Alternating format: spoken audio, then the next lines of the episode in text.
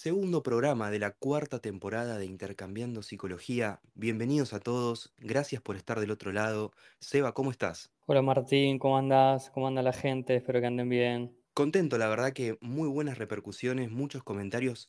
Gracias por acompañarnos en el primer episodio, en el 61. Y hoy estamos acá, en el episodio 62, para hablar de la fantasía, Seba. Arrancamos la, la temporada eh, con conceptos muy importantes para psicología, ¿no? En el primer programa estuvimos hablando de deseo, lo pueden ir a escuchar, el episodio anterior, y hoy nada más y nada menos que la fantasía. Y nos metemos con, un tema fuerte. A veces uno piensa que, que la psicología se trata de síntomas, se trata de patologías, pero la verdad que hay algo del deseo, que ya lo hemos hablado en el capítulo eh, anterior, como en este episodio vamos a tocar otro, que es la fantasía, un ordenador fundamental de nuestro trabajo. Y hoy tenemos nuestro primer invitado de la cuarta temporada y queríamos que sea alguien muy especial. Hoy, en Intercambiando Psicología, tenemos a el licenciado Matías Tabil. Seguramente lo conoces por Asociación Libre, su canal de YouTube. Bienvenido, Mati. ¿Qué tal, Martín? ¿Qué tal, Seba? Muchas gracias. Alta introducción se mandaron. Eh, para un leonino como yo, nada, nada más lindo que, que sentir que uno que, lo conocen en el ámbito de la psicología, ¿no? que es en el que nos movemos. La verdad que está bueno. Es, un, un, gusto, la verdad, haber logrado, no sé, que, que, la gente más o menos te tenga, ¿viste? Estamos en, en nuestro... Estamos en nuestro episodio 62 y sos el, el episodio anterior, que fue cuando arrancó la cuarta temporada, estuvimos, eh, Seba y yo, introduciendo, ¿no? La temporada y hoy sos el primer invitado ¿no? de todos los que vendrán esta cuarta temporada y queríamos arrancar con vos. Te consideramos un pionero en lo que es, eh, no sé si te youtuber, e, ese tipo de, etiquetas, pero contanos cómo fue, porque para nosotros sos un pionero. O sea, trajiste el psicoanálisis por lo menos a YouTube, después vino Instagram, ¿no? Tal cual, y nada, gracias por, por ponerme en esa categoría. Eh, la verdad que está genial y... A ver, sí, eh, cuando yo arranqué, digamos que fue hace, no sé cuánto fue, ocho años, eh, ya no, no, sé exacto la cuenta, pero creo que fue 2015, sí, creo que son ocho años. Eh, ya hace rato, digamos, tema de redes sociales y demás venía sucediendo como movimiento mundial en, en varias áreas de, de la cultura pero el psicoanálisis, viste que primero que es un mundo muy chico porque no se usa en tantos lugares del mundo como eh, otro tipo de, de, disciplinas. El psicoanálisis, principalmente Argentina, Francia, bueno, en varios lugares de Latinoamérica hay también un movimiento, pero no tanto como, como es en Argentina, digamos, tiene como un círculo más chico, ¿no? Y además de eso, el psicoanálisis suele ser muy conservador. Entonces tardó en decir, che, quizás hay algo interesante en esto del internet, en esto de YouTube. Y como yo ya venía buscando, como seguramente ustedes también, ¿no? Porque la gente de nuestra generación empezó a usar YouTube para buscar cosas hace mucho tiempo, pero de psicoanálisis no había nada o había muy poco. Y bueno, como, como dije, como soy leonino, me gusta un poco estar frente a la cámara, ya había laburado un poco haciendo eh, cortos para mí, digamos, había investigado un poco en el arte de la cámara, de la edición, eh, demás cosas, como que dije, bueno, capaz lo puedo hacer yo, me parece divertido. Y entonces me puse a hacerlo. ¿Sabes que me parece que está piola lo que haces, Mati? Y, y creo que ahí está la, la clave. Hay, hay, una divulgación, pero teniéndole mucho respeto. Uno puede, puede ver los, los videos que, que todavía seguís armando, venís haciendo, y uno no se encuentra con 20 segundos, un minuto, uno se encuentra con 10, 15, 30 minutos, en algún momento ha sido de, de, textos en particular, a veces abordás temas directamente, eso es lo que me parece que está súper piola y que es recontra rico, por supuesto que en una plataforma más como YouTube, quizás uno se, se predispone más al, al video, pero por lo menos para mí, es uno de los, de los grandes hallazgos hace varios años donde empecé, bueno, donde no solamente haya que leer, bueno, a ver alguien que me pueda comentar su experiencia o su lectura del texto de Freud. Eso me parece genial. Gracias, Seba. La verdad que me pone contento de escucharlo, sobre todo de vos, que vos sos un gran divulgador de psicoanálisis. Me parece que lo que venís haciendo con Instagram es, increíble. Y así que lo valoro. Y tal cual, o sea, a ver, yo lo que me propuse porque es, que, creo que es uno de los grandes desafíos de la divulgación, ¿no? Que es cómo divulgar sin, digamos, deshonrar la disciplina, ¿no? Porque es un, es un equilibrio fino.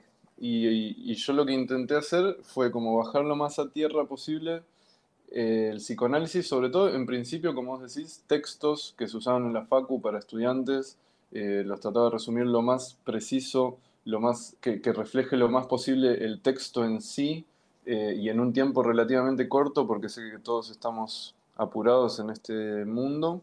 Y nada, se ve que porque les sirvió, porque les parecía que, reflejaba bastante fielmente los textos de Freud, entonces me empezó a decir gente y ahí empecé también a, como vos decís, darle lugar a, no sé, hablar sobre temas específicos, sino sobre un texto, sino como una especie de lectura mía. A veces eh, hemos hecho análisis de películas, eso ya completamente lectura mía y capaz de gente invitada, y a veces respondiendo preguntas de la gente, no sé, cómo había espacios también de entretenimiento, digamos, en el canal. Y hoy, Mati, como invitado Intercambiando Psicología, ya lo vieron en el título, vamos a estar hablando de la fantasía, un tema que atraviesa muchísimo el psicoanálisis y también, si mal no recuerdo, un montón de videos tuyos en Asociación Libre. Tal cual, Martín. Eh, a mí me, me, interesa la fantasía, quizás porque soy un, un, gran fantaseador, no sé si soy un gran fantaseador, pero eh, no, no, más que el común de la gente quizás, pero como que me empecé a dar cuenta del valor que tiene la clínica y, y, como que yo veía con mis pacientes cosas y en mí mismo también, digamos, viste, como que empecé a prestarle bastante atención a ese fenómeno y después me puse a investigar a Lacan el tema del fantasma, que es uno de los nombres que tiene la fantasía en, el psicoanálisis, y dije, a ver si Lacan dice lo que yo estoy viendo digamos, y me pareció que sí, que por lo menos hay muchos puntos en común a, mi entender. Entonces, hace rato vengo investigando ese tema. Excelente, entonces tenemos mucho que hablar, tenemos mucho que asociar, tenemos mucho que indagar hoy en Intercambiando Psicología, así que vamos con la intro, hoy hablando de la fantasía con el licenciado Matías Tavil.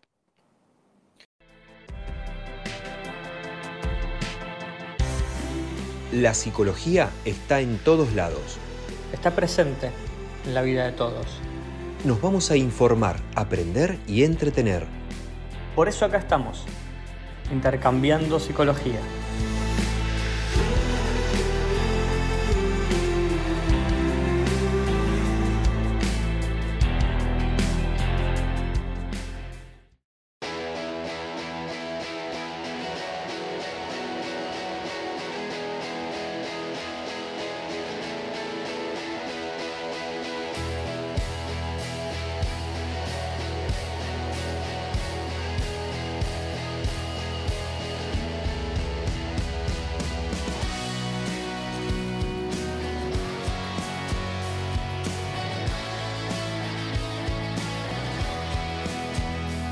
Mati, bueno, basta de cháchara. Vamos al hueso.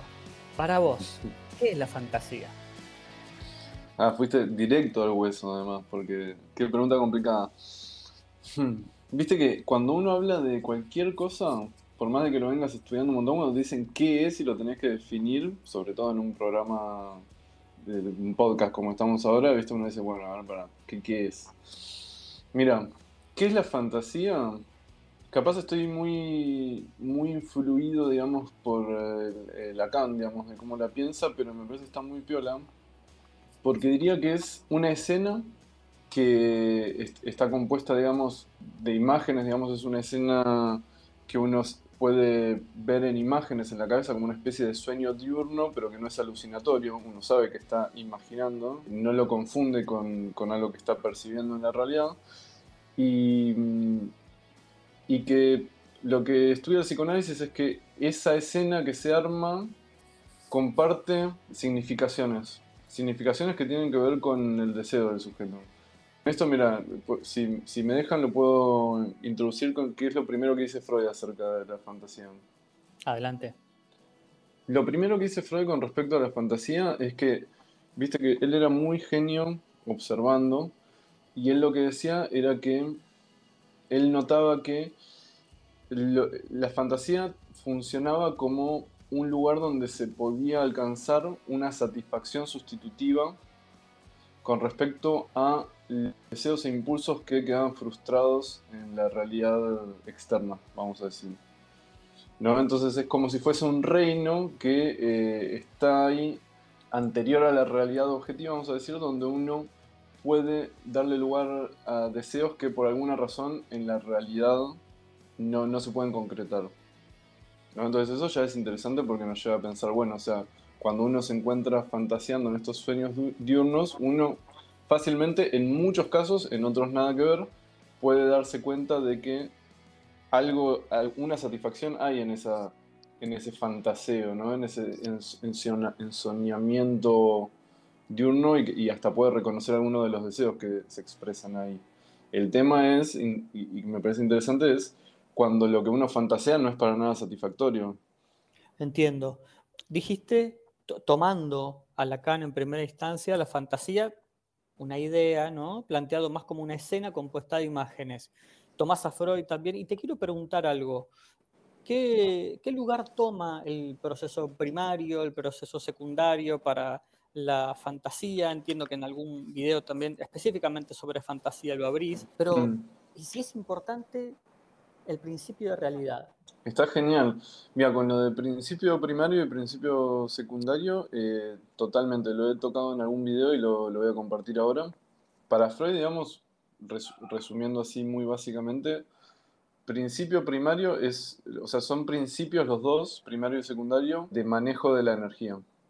¿No? La energía psíquica. ¿Cómo es que fluye la energía psíquica? El proceso primario tiene que ver con que la energía psíquica fluye libremente a donde quiere, vamos a decir, y el proceso secundario ya incluye la voluntad, de que uno dirige voluntariamente en una decisión consciente, vamos a decir, la energía hacia, cierto lugar. ¿No? Entonces creo que nuestro, en nuestro psiquismo uno puede detectar ambas cosas. A veces uno se propone pensar en algo, eso es energía dirigida voluntariamente, y a veces uno se encuentra pensando en algo, sin haberlo elegido. ¿no? Uno está lavando los platos o uno está yendo en bondi a algún lado y viendo por la ventana y sola la cabeza se pone a fantasear cosas, ¿no? Entonces, la fantasía de la que nos ocupamos o la que a mí me interesa muchas veces en la terapia es más la que tiene que ver con eh, la, fantasía involuntaria, o sea, cuando uno no elige qué es lo que fantasea, sino que simplemente se encuentra pensando en esas cosas. Lo del principio de realidad no, sé a, a qué te referías. E-, en esto que vos marcás de la resignación, si hay algo del principio de realidad que le dice a la persona, a ver, por más que desees, algo, no todo se va a lograr, no todo se va a poder cumplir, ¿qué lugar ocupa la fantasía y la resignación, pero qué lugar ocupa el, el principio de realidad cuando el sujeto sueña o tiene algún, algún impulso donde quisiera concretar algo o satisfacerlo? Está genial esa pregunta. Totalmente, yo creo que el principio de realidad, como vos decís, le, diría a la persona, bueno, esto en la realidad no se puede cumplir, por ejemplo, ¿no? Pero ahí creo que es interesante y es algo que después este, aparece en, el análisis en general, que es, no se puede cumplir ¿por qué? Porque en la realidad es imposible o porque uno no se lo permite por cuestiones que ya ahí entran en lo analizable porque chocan con, las propias, con los propios mandatos que uno tiene internalizado y no lo sabe, ¿no? O sea, son cosas que uno va investigando, va explorando en la terapia. Supongo que lo estarán de acuerdo. Mati, ¿consideras eh, a la fantasía como un organizador de la vida mental? Es una gran pregunta eso. Eh, totalmente. Ahí ya nos vamos, yo creo, a, a la teoría lacaniana, ¿no? había pensado en esto, ¿no? Para compartirles como un esquema, como para tener ideas, digamos, en tanto la charla, pero también dejándome llevar por lo que surge acá en, este episodio. Había planteado, digamos, para introducir el tema de la fantasía, el tema de eh, su lugar como un, lugar de satisfacción sustitutiva en relación a las frustraciones en la realidad, ¿no? Después, esto que me preguntó Seba, perfecto, porque era lo siguiente que iba a decir, que es que, lo más interesante para la terapia analítica, por lo menos, tiene que ver con las fantasías involuntarias. Y un tercer punto que yo voy a traer es que para mí es aún más interesante cuando uno descubre que uno vive la, la realidad, vamos a decirlo así, uno vive como la escena presente de la realidad, donde uno se encuentra en, en el ahora, digamos, en relación a una fantasía inconsciente, o sea que uno no se da cuenta de que está interpretando la realidad según una escena eh, fantasiada de forma inconsciente. Eso yo sé que es re complejo y, y, no asumo que la gente que está escuchando lo puede identificar, por eso si quieren podemos hablar de eso, tirar alguna especie de ejemplo. Mati, se entiende clarísimo, hay mucha gente escuchando del otro lado y tenemos colegas, psicólogos y psicólogas, y también tenemos gente que entró por curiosidad y no entiende, así que si tenés algún ejemplo de lo que estás contando, nos viene bárbaro.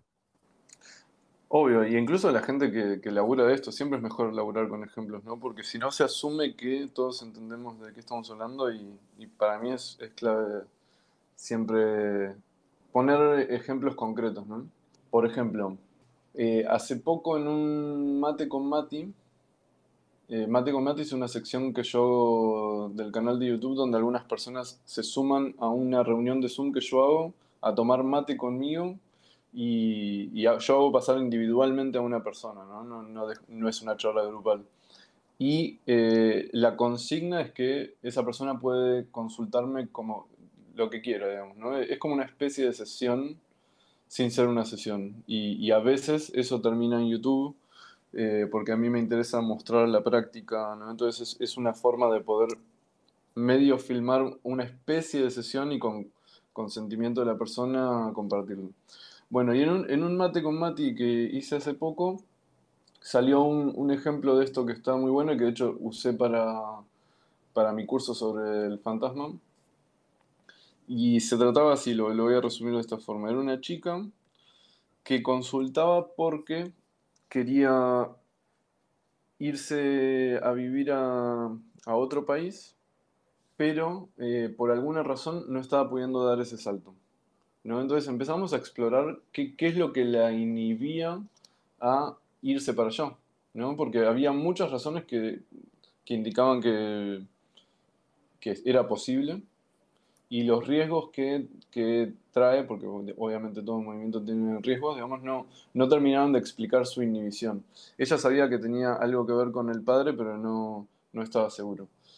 Para hacerla corta, digamos, y que se entienda el ejemplo, explorando, después de mucho explorar, vamos a decir, aparece esta idea de que ella tiene miedo de que si se va a vivir a ese país, de repente algo le pase malo al padre, que muera, y que ella no llegue para su entierro, para su velorio. Fíjense que es una fantasía muy específica, ¿no? O sea, de lo que puede pasar. Es que le pase algo al padre, que muera, y que ella no llegue por estar en, en otro país a ese velorio, a ese entierro. Que obviamente sería una situación de mierda, vamos a decir, o, digamos que entiendo que sería un garrón que te pase eso, pero digamos, ¿por qué existe ese riesgo para irse afuera? O sea, y, y no solo eso, ¿por qué es tan fuerte ese miedo que la inhibe de realizar ese acto? ¿no?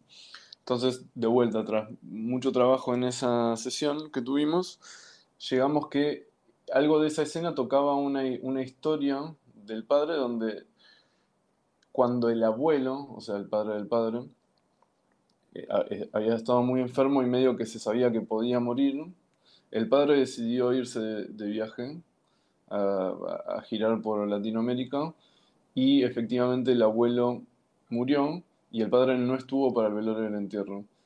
Mi, eh, mi, paciente, perdón. La chica esta que me consultó, sí.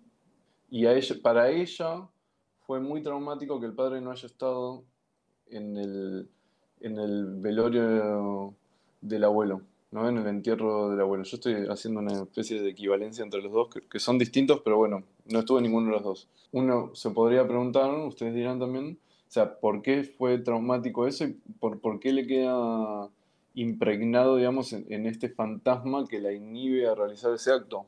Bueno, hasta donde pudimos ver, porque obviamente fue solo una charla, para ella lo traumático fue lo que para ella significó esa ausencia del padre en, el velorio e e, y entierro del abuelo. O sea, lo que el padre expresó de, vamos a decir, eh, enojo, no amor eh, hacia su propio padre. ¿no? Y si tuviese que decirlo de una forma súper simple para que se entienda, digamos, e, esta chica temía irse del país porque temía que algo de eso exprese, o sea, que termine expresando lo mismo que el padre le expresó a su, abuelo, ella hacia su propio padre. No sé si se entiende lo que acabo de decir. Mati, me parece que está clarísimo. Ahí. Y, y marcas con, primero, la gran diferencia ¿no? que hay entre, entre poder contar algo a nivel de lo teórico y quedar en, en los conceptos, quedar como parados ahí y poder traer eh, una situación específica, ¿no? Si bien esto sucede en, mate con mate, como, como comentás, el trabajo inevitable que hay en, las generaciones es, es imposible no tener en cuenta la historia cada vez que estamos trabajando. Si bien trabajamos con, hay un sujeto ahí, para algunos habría como una persona, un individuo solo, pero hay, un montón de historias ahí atrás. Y en esto que se plantea, al parecer, como una inhibición, en principio tiene tiene que ver con su historia y con su padre y el abuelo, por, por cómo lo venís comentando y armando, y, es mucho más grande de lo que parece. ¿no? Eso me parece que es súper interesante cuando se puede intentar eh, bajar, acercar un poco las ideas de los casos y cuando la práctica tiene, da, salva a la teoría, ¿no? También la práctica en parte. Es muy loco, ¿no? Porque uno que trabaja de esto, digamos, lo ve todos los días, pero igual es sorprendente y supongo que para una persona que no tiene esa experiencia es aún más sorprendente, como vos decís, darse cuenta de en algo que parece tan simple como el hecho de, che, me voy o no a, tal país, la cantidad de cosas que pueden estar en juego que uno ni se imagina toda esta historia, imposible de saberla a simple vista. O sea, hace falta un trabajo de exploración. Mati, para el que está escuchando del otro lado, ¿podemos afirmar o, debatir un poco esta idea de, por ejemplo, puede ser que la fantasía sea una especie de deseo inconsciente cuya realización está trunca? 100%, yo lo pienso de esa forma. Supongo que lo complejo de, de, pensarlo de esa forma para las personas que se acercan por primera vez a este tema es decir, pero a ver, ¿por qué podría ser un deseo estas cosas terribles que aparecen en mi fantasía? Y bueno, eso es muy difícil, digamos, e, explicarlo sin e, explorar el caso particular, ¿no? Porque en esta fantasía, digamos, y, que esto fue una sesión, hacía, hacía falta y sigue habiendo falta, eh, haciendo falta toda una exploración bastante minuciosa para que se, se, pueda empezar a vislumbrar algo del deseo inconsciente, para arriesgar, o sea, para arriesgar una interpretación un poco más clara para que la gente diga, bueno, a ver, pero ¿a qué cuál, sería el deseo inconsciente acá en este caso? Aclaro de vuelta, no lo sabemos porque fue una sola charla, no muy difícil poder deducir algo así, tan solo una charla, pero a modo de que quede claro el ejemplo, yo creo que había, vamos a decir, una verdad que era eh, lo que sentía por su padre, que no estaba siendo asimilada por su yo, por su identidad. O sea, ella no podía reconocer lo, lo que le generaba la figura del padre, que había sido un padre muy complicado, muy complicado. Podría decir esto, medio que ella se convencía y se esforzaba a amarlo. ¿no? Y, y, creo que esa fantasía expresa como la verdad de su deseo en tanto su rechazo en realidad, o sea, la verdad de su deseo en, tanto rechazo en este caso. De no, no lo deseo así como digo, aunque no quiere decir que no lo quiera para nada tampoco, pero quizás hacía falta o que en su psiquismo, vamos a decir, se inscriba que también están esos sentimientos de rechazo, de odio, de resentimiento, eh, que tienen que ver también con la inscripción de, de faltas de este padre, ¿no? Mati, ¿qué opinas de mm, quizá la, fantasía más incómoda o, o la que no hay que intentar apuntar, que no pase o contenerla? Esto de cuando pasa esta polémica de, por ejemplo, la fantasía hacia la figura del analista. ¿Qué pasa cuando, ¿no? cuando pasa a un grado mayor el tema de la transferencia y se empieza a modificar o trasladar a, deseos, fantasías eróticas o que puede pasar. De hecho, a mucha gente le pasa, incluso a pacientes míos, o eh, me, me han comentado, ¿no? Generalmente mujeres que se han enamorado o incluso han salido. Sí, hay veces también que también es difícil para el terapeuta, evidentemente, porque conozco algunos casos. ¿Qué pasa con esto? ¿Que han salido como con el terapeuta? Sí, sí, sí, sí. God damn. Ahí ya no, no- no está bien. No. Pero pasa, ¿no? E- Esto de, No, evidentemente, por, por, no sé si por, por la figura de, de, de lo que implica, ¿no? El terapeuta, o sea, la cura, el estar mejor, al mismo tiempo un espacio privado que me puede escuchar y no me juzga, que, o sea, se depositan un montón de cosas que a veces para, mm, para el paciente o para la paciente es difícil que la cosa no se confunda cuando empiezo a fantasear desde otro lado con mi terapeuta. Eh, eh, es re interesante la pregunta y mm, mira, una cosa es que tu terapeuta te pueda parecer atractivo, porque te puede parecer por, por X razón, porque te toca un terapeuta atractivo como, como lo sos vos, Martín, que seguramente fantasean con vos por, por tu obvio, eh, por tu obvia belleza natural. Eh, y otra cosa es que se genere un amor de transferencia donde ya eso toma todo el espacio de la terapia, cuando no, no hay lugar en la terapia para nada más que eso, ¿no? Eso es, eso es lo que para mí Freud describió como amor de transferencia. Eh, mismo uno como paciente te puede parecer, eh, perdón, uno como analista te puede parecer una paciente, un paciente eh, lindo, linda. Eso no, no necesariamente está mal, digamos, o, o es un obstáculo para la terapia.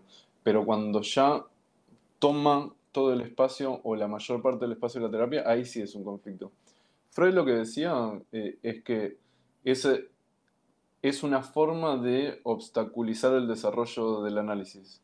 O sea, que en realidad ese amor de transferencia está ahí para que no se pueda seguir analizando. Esa era su postura. Yo la verdad no lo sé. O sea, seguro que es algo que, que como vos decís, o sea, y como decía Freud, uno tiene que practicar ahí eh, la abstinencia en el sentido de, no entrar en un vínculo amoroso, no salir con los pacientes, por favor, esto que vos decís me parece una locura.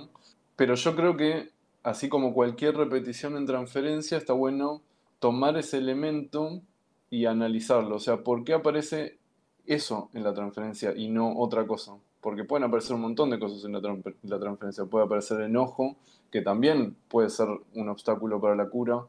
Puede aparecer, no sé, como descreimiento del analista, pensar que, que no es apto por alguna razón. To- todas, esas, todas esas repeticiones en transferencia, puede aparecer celos, puede, ser, puede aparecer sentir que mi analista no me reconoce en tal cosa. Todas esas repeticiones siempre tienen que ver con la historia del sujeto. Entonces está bueno como usar esa resistencia, como decía Freud, a favor de la cura, o sea, tomar el arma de la repetición en transferencia y ponerla al servicio de la cura analítica. Ahora, no sé qué piensan ustedes, esto es una pregunta que yo les hago, es muy difícil trabajar con el amor de transferencia. Ya cuando se vuelve muy intenso, yo, digamos, lo he intentado, pero no, no sé si diría que fue exitoso, como que siento que tarde o temprano terminan abandonando el análisis.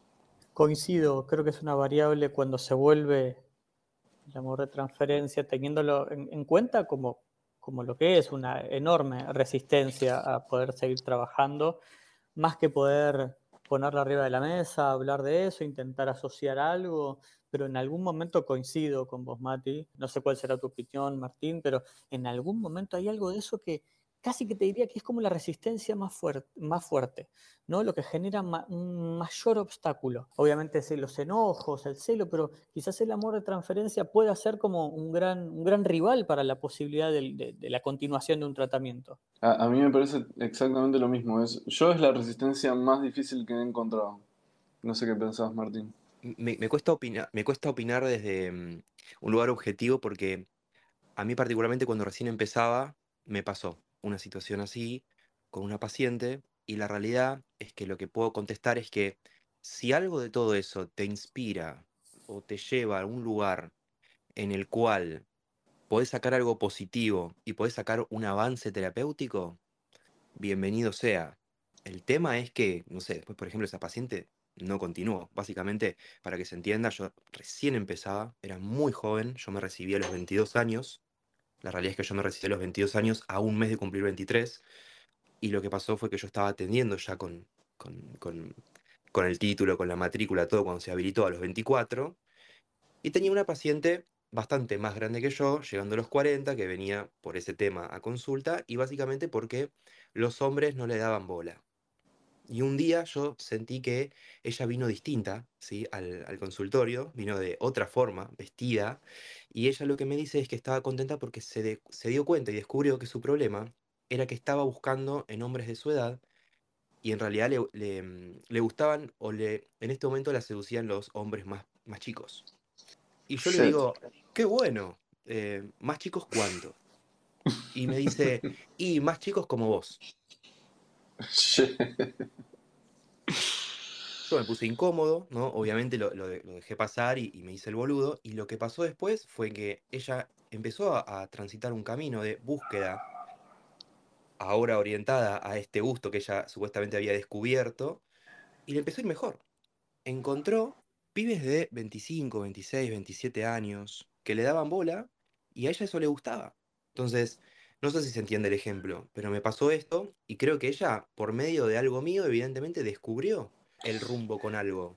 Se, se reentiende y estoy to- totalmente de acuerdo con vos. O sea, ese es un buen ejemplo de utilizar es- esta repetición que puede ser resistencial, que puede ser un obstáculo para la cura, a favor, ¿no? Como que le ayudaste a analizar eso y a dirigirlo a algo que después le sirvió en su vida para encontrar satisfacción, cambiar de, de posición, etc. Eh, pero ah, yo he tenido experiencias similares, ¿no? Como que se ponen en juego estas cosas en la transferencia, se sacan cosas positivas, pero in- indefectiblemente terminan eh, abandonando tarde o temprano. Esa, esa es mi experiencia, ¿eh? Pero Sí. no lo Pero sé. bueno, ahora contá una, pues yo me expuse, ahora vos también te tenés que exponer. Ajá, es así, ¿no? Eh, a ver. Hace poco, una paciente de, otro país, eh, también como... A, mí, por lo menos, mira, a mí me ha pasado esto, que, que mi caso es, una, es un caso particular también, porque, a ver, muchos analistas, o sea, a ver, creo que la mayoría de los analistas, no, creo no, estoy seguro, la mayoría de los analistas no se exponen como yo en las redes, ¿no? Entonces, mi caso es como particular porque mis pacientes casi siempre vienen porque siguen mis videos, ¿no? Entonces, yo tengo una, una situación muy particular de cómo se inician los análisis donde ya hay transferencia conmigo en la primera sesión. En otros análisis, la primera sesión es de conocer al terapeuta que nunca viste en tu vida y ver si pegas onda, ¿no? En mi caso, cuando vienen a una sesión, en general es porque ya tienen transferencia conmigo, por más de que me estén conociendo ahí y les pueda parecer un pelotudo y no, no haya onda, que también podría pasar, supongo, ya hay transferencia. Entonces, yo creo que eso influye a que estos análisis que yo he tenido donde se ha dado la transferencia amorosa, muy rápidamente en la primera o segunda sesión eh, empieza a haber algo de eso. Como que siento que ya fui elegido en función de que se desarrolle algo de, esa dinámica, ¿no? Reiter, que es un psicoanalista que, que admiro mucho, creo que lo conocen. Sí, participó. Eh, pa- participó ah, con tenés Intercambio de Psicología. Lo pueden razón. encontrar en el episodio de Closet, en la temporada anterior. La rompió Jorge. Eh, Siempre, siempre. Además, para podcast es perfecto porque tiene una voz de locutor increíble. Y, mm, y él me- decía algo que yo también estoy de acuerdo, digamos, es una pregunta, es, hay que ver si esas personas realmente querían un análisis o no, ¿viste? No, es difícil.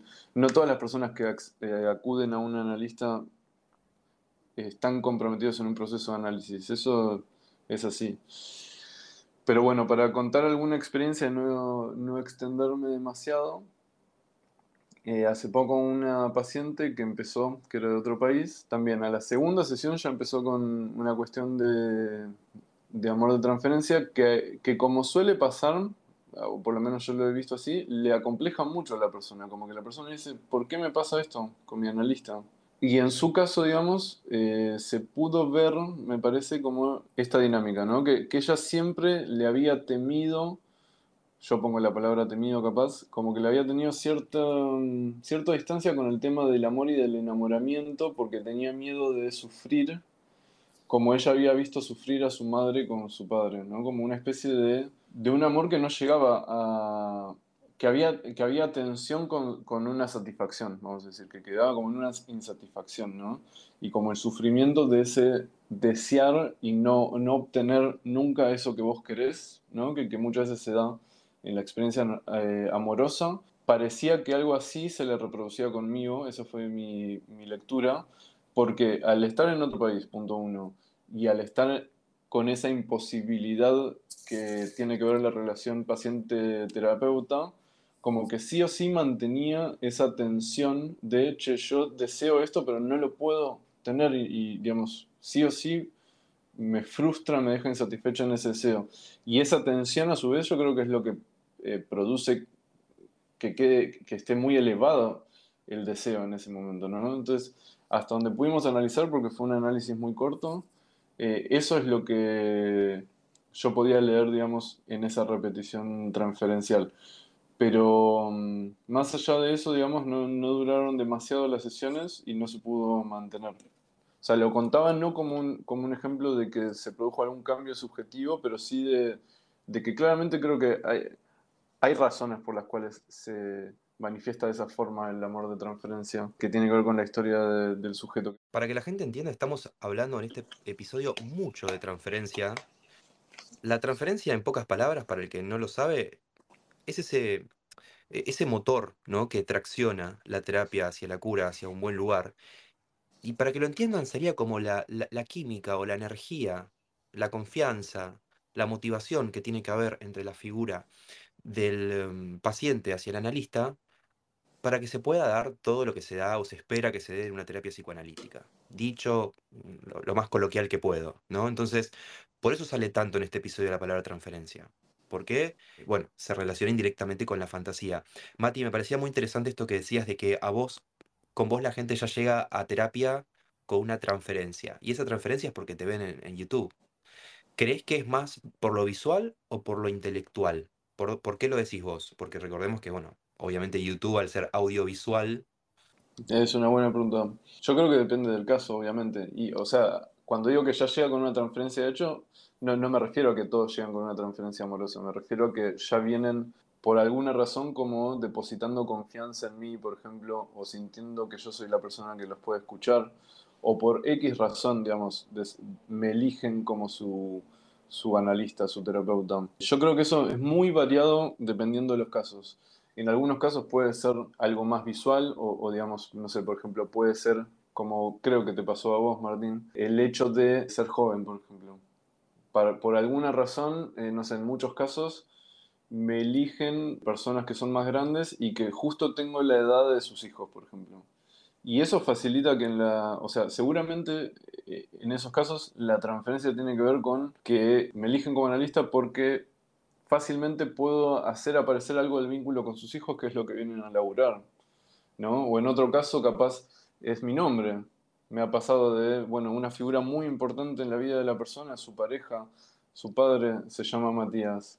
Y va, casualidad elegís un terapeuta que se llama Matías. Entonces, digamos, seguro es que les gustan los videos, que les inspiro confianza o demás, pero es tan variado, digamos, y en cada caso particular, digamos, te puede elegir por, porque resuena cierto elemento para la transferencia que no, sé si podría dar eh, como un, una generalidad. Y vos, Eva, que estamos en nuestro segundo programa, eh, Psico al pie, ¿no? Una cuenta totalmente furor, éxito total. La gente te, te elige o te consulta por mensaje privado, me imagino porque se sienten identificados con tus frases, cómo resumís las cosas, con las palabras tan eh, claves con la que eh, decís las cosas, ¿no? Tan entendible, cómo bajás la teoría a la práctica. La gente le gusta eso, capaz, ¿no? También en, vos y, te eligen como terapeuta. ¿Sabes qué pienso ahí, Martín, Mati? Y, un poco a veces lo converso en, la primera la primera sesión, también la primera conversación, porque con algunas personas fui descubriendo que era como me atiendo con psico al pie. Y Psico al Pie era en Instagram. ¿no? Y será el de la frase o el de alguna publicación o lo que sea. Pero después el trabajo terapéutico intento que después pueda ir por, se puede ir formalizando por otro lado, ¿no? Que tomando, por supuesto, no, no, no la voy a desconocer esa transferencia de me atiendo con seco al pie o por haber aparecido en algún lado, por lo, que sea, eh, hay como una, está como direccionado, bien, bien, como dijo Mati, hay como una transferencia casi que ni te viste, súper interesante, ni te viste, pero ya hay transferencia contigo, ¿viste? Ya, ya hay una cuestión de confianza, como también algo genera. Pueden decir, no, quiero ir a atenderme con tal porque en realidad no opino esto y en realidad le quiero decir que no coincido con esto y con esto. Y quizás sea alguien que no tiene ninguna intención de un trabajo terapéutico y vía la transferencia solamente ir a discutir, pero en mi caso particular hay personas que eh, consultan y que quieren atenderse con psico al pie y que hasta quizás ni vieron que me llamo Sebastián, ¿no? O y hasta quizás ni les interesa. Y yo no tengo que hacer que les interese tampoco mi nombre Sebastián, pero entre comillas de consistir un poco eso para que sea posible un, laburo más a largo plazo. Es un poco la, la idea que tengo. Entonces, llegando al final de este episodio 62, la fantasía, acá con Matías Tabil de Asociación Libre como invitado. Mati, ¿hay como una especie de, cierre o resumen que le podemos dar a, lo que es la fantasía, al menos para el psicoanálisis? Bueno, de vuelta, eh, complicada pregunta esta cuando te dicen qué es la fantasía, resumirlo y decirlo, pero, digamos, yo lo, que traje, digamos, para ir introduciendo a la gente que no conoce del tema, para que, para que entienda a qué nos referimos con fantasía, como que mm, organicé, digamos, planteé como tres niveles de, la fantasía, ponerle. La fantasía como, eh, vamos a decir, qué es, digamos, cuando uno se propone fantasear o, digamos, cuando uno mm, tiene estas escenas que se reproducen en la cabeza, lo que claramente uno sabe cómo entiende como fantasía. Luego hicimos este salto que estuvo muy bueno que por, la pregunta de Seba, que fue la introducción de el, interés que tenemos en análisis, sobre todo con las fantasías involuntarias, las que uno no controla y las que uno se encuentra fantaseando sin quererlo. Y añado yo también que muchas de ellas son egodistónicas, o sea, son contrarias al ego, o sea, que son, son displacenteras para uno, o sea, como que dice, no, ¿por qué me encuentro pensando en esto? ¿Por qué se me viene este miedo a la cabeza? ¿Por qué se me viene esta fantasía a la cabeza si, si no me es satisfactoria? ¿No? Eh, esos son muy interesantes para la terapia, analizar de por qué aparece ese fenómeno, ¿no? ¿Qué, qué verdad está queriendo introducir que justamente es contraria al ego? Y después tocamos un poco con el ejemplo de la chica esta del viaje, otro nivel, vamos a decir, de lo que es la fantasía, que es una fantasía que ya es inconsciente. O sea, que vos ni siquiera te das cuenta de lo que estás pensando, sino que eh, actúa en la escena actual de tu vida. O sea, vos pensás que estás en, en la escena real y no te das cuenta que esa escena real la estás leyendo en diálogo con una fantasía que no es consciente, no, está en tu cabeza en ese momento, sino que hace falta investigar para darte cuenta que en realidad eh, pensás que estás en esa fantasía, en esa escena fantaseada inconsciente. ¿Se entiende lo, que digo? Es, complejo eso. O sea, sería como, estás en una escena pero no sabes que, que esa escena es una escena fantaseada. Se confunde como si fuese la realidad objetiva por un momento se me venía la imagen de la película El origen, el, sueño dentro del mm. sueño, ¿no? Está buena, sí, qué buena película eso. Me quedé pensando, Mati, estás introduciendo un tema, porque uno ve el título de este programa, eh, la fantasía, y siempre piensa que la fantasía es agradable. O sea, vos estás diciendo que no siempre las fantasías son agradables, también podemos tener fantasías desagradables. Obvio, y, y para mí son las más interesantes porque, digamos, las fantasías agradables se entiende por qué las fantasías, pero las desagradables por qué las fantasías. ¿No? Porque, por ejemplo, no sé, un, paciente que también, no, no, sé por qué pongo estos ejemplos, capaz me quiero ir del país, pero un paciente que, que no me quiero ir del país, aclaro. Un paciente que estaba queriendo irse de su país, no es argentino, se le venía a la mente la fantasía, vamos a decir como una especie de estos pensamientos obsesivos, ¿viste? Que uno se encuentra pensando sin quererlo, este miedo obsesivo, se le venía el miedo que ese miedo es una fantasía en realidad, ¿no? Porque es la posibilidad de que pase algo, es, es una escena que uno se arma en la mente. Se le venía la fantasía angustiante de que cuando le hagan el chequeo de antecedentes penales iban a encontrar algo criminal y no le iban a dejar eh, poder acceder a este país donde él quería ir. Y eso era, o sea, como suelen ser las los fantasmas obsesivos, digamos, era un fantasma que el sujeto mismo estaba como desdoblado y decía, a ver, yo me doy cuenta que no es así porque yo ya sé que no tengo ningún antecedente penal, nunca hice nada criminal, o sea, no, no tengo por qué sentirme así. Sin embargo, no puedo dejar de tener ese miedo, no puedo dejar de tener ese, fantasma angustiante para mí, de que puedan encontrar algo criminal. Entonces, eso ya es re interesante eh, para los que nos apasiona esto, ¿viste? Es como, quiero entender qué pasa ahí, ¿no? Les cuento si quieren lo, que reveló muy brevemente el análisis. Sí, claro. Por favor. Sí. Dale. Estaba esperando esa respuesta.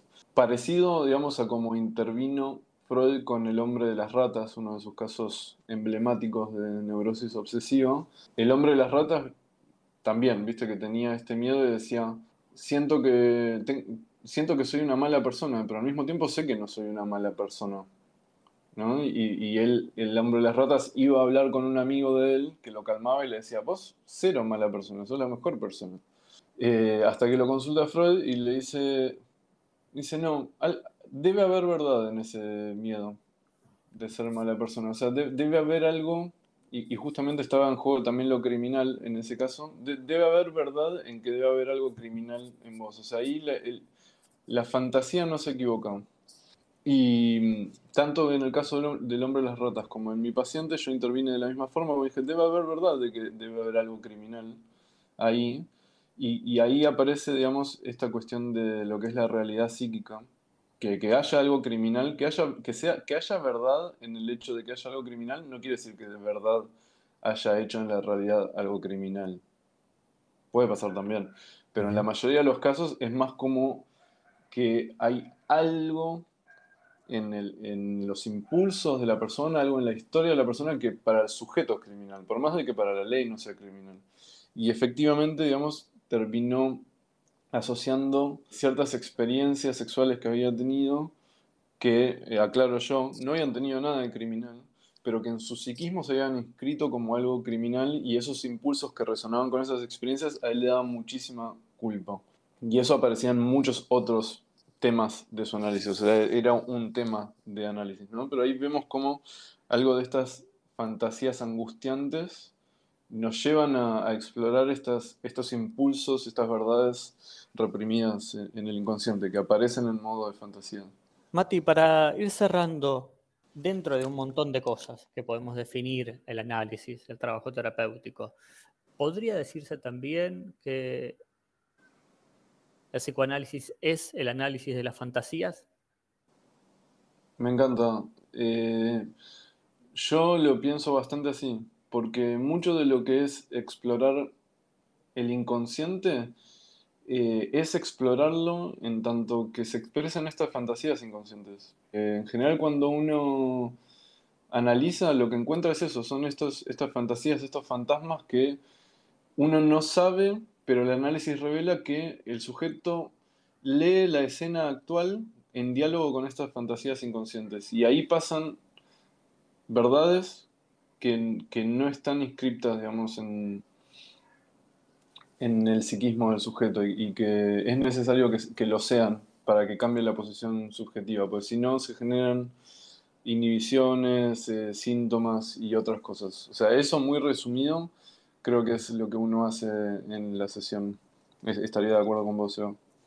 Mati, ¿vos cómo interpretas la, frase esta de Freud, ya que estamos hablando de esto? El psicoanálisis es, en esencia, una cura a través del amor. No, no, la tengo la frase, ¿dónde la dijo? Está en una de las cartas a Jung. Me gustaría leer todas esas cartas, porque dice cosas que, claro, en los textos no dicen. Yo no recuerdo que Freud haya dicho algo así en sus textos, entonces eh, no, no sé a, qué se refiere, ¿no? Estaría bueno leer la carta, ver el contexto de qué es lo que desarrolla para llegar a esa afirmación. A mí lo que se me ocurre, pero esto es una idea mía, digamos, no, se la podría atribuir a él, es que lo que tiene de amoroso el proceso analítico, no diría que es el hecho de abrazarle a la persona, decirle cosas lindas, sino el hecho de alojar la verdad del sujeto, escucharlo, recibir, viste, como sus dichos, reconocerlos. Yo creo que eso en esencia es amoroso. Y sin duda, digamos, la terapia se basa mucho en eso, porque lo que produce cambios para mí es que, que estas, estas verdades que hay que leer porque están entre líneas, porque el sujeto no las sabe, porque las dice sin saberlo, están en sus contracciones, están en sus lapsus, en sus omisiones, está, ¿no? Todo esto que no está dicho, que hay que escribir, se inscribe en la relación analítica, se, se, inscribe en esa transferencia. No sé si se puede inscribir individualmente, creo que hace falta eh, el diálogo con un otro. ¿no? En, en, eso Lacan le da mucha bola de que es necesario que haya reconocimiento de, de, esa verdad por parte de un otro para que sea inscrita en otro nivel. Entonces, es, ese alojar para mí es amoroso y eso es lo que a mí me evoca la frase Freud, pero no tengo ni idea a qué se refiere él. No sé qué piensan ustedes. Sí, yo lo pensé también por el lado de la transferencia. Hay que ver el, contexto. Estamos aprovechando que también justamente cinco al pie, estamos hablando de frases, de todo. Recordemos que el otro puede estar susceptible, sensible, ¿no? Cada palabra que uno dice tiene que ser medida y, y amorosa desde el sentido de no hacerle mal al otro, porque los pacientes también nos toman como una palabra muy autorizada, ¿no, Mati? Totalmente, sí. La, la transferencia, digamos, no me voy a poner a desarrollar otro, otro concepto teórico de vuelta, pero Sí, tiene que ver con esa suposición de saber en el analista y entonces la palabra del analista tiene otro peso que la palabra de una persona común en la vida de la persona y uno tiene que ser muy cuidadoso con las cosas que dice en ese lugar. Mati, ¿cómo la pasaste? ¿Cómo fue participar de Intercambiando Psicología como invitado? No, hermoso, la verdad que un, diálogo re lindo, me sentí muy, muy a gusto con los dos, eh, me, me gustaron lo que compartieron, sus ideas, sus preguntas y nada, ojalá se vuelva a repetir. Yo ahora voy a iniciar eh, también mi podcast en Asociación Libre y, seguramente los invite, así que eh, tendremos oportunidad de, de, hablar en esa ocasión si, si es que aceptan, obviamente. Dale, ¿cómo se llama eso ahora? Un crossover, ¿se dice? Crossover, me gusta, sí. Claro, sí. Podemos hacer algo, ya que estamos acá, y hubo buena onda y estamos en nuestro segundo programa. Como es nuestro segundo programa de esta temporada, te podemos invitar a ver si aceptás al penúltimo. O sea, participas del segundo y del penúltimo en un tiempo, cuando llegue. Me gusta, es Capicúa. Claro. Ahí va. Me ¿Listo? Sí, obvio. Bueno, perfecto. Ahí tenemos. Seba, muchas gracias. Un gran abrazo para ustedes. Ya lo comprometimos a Mati, así que nos veremos la próxima. Así es. Muchas gracias por haber llegado hasta el final. Lo siguen a Mati, ¿no? Mati, Asociación Libre, en todas las redes. En todas las redes. Perfecto. Gente, muchas gracias por llegar hasta el final y nos vemos en el próximo episodio de Intercambiando Psicología.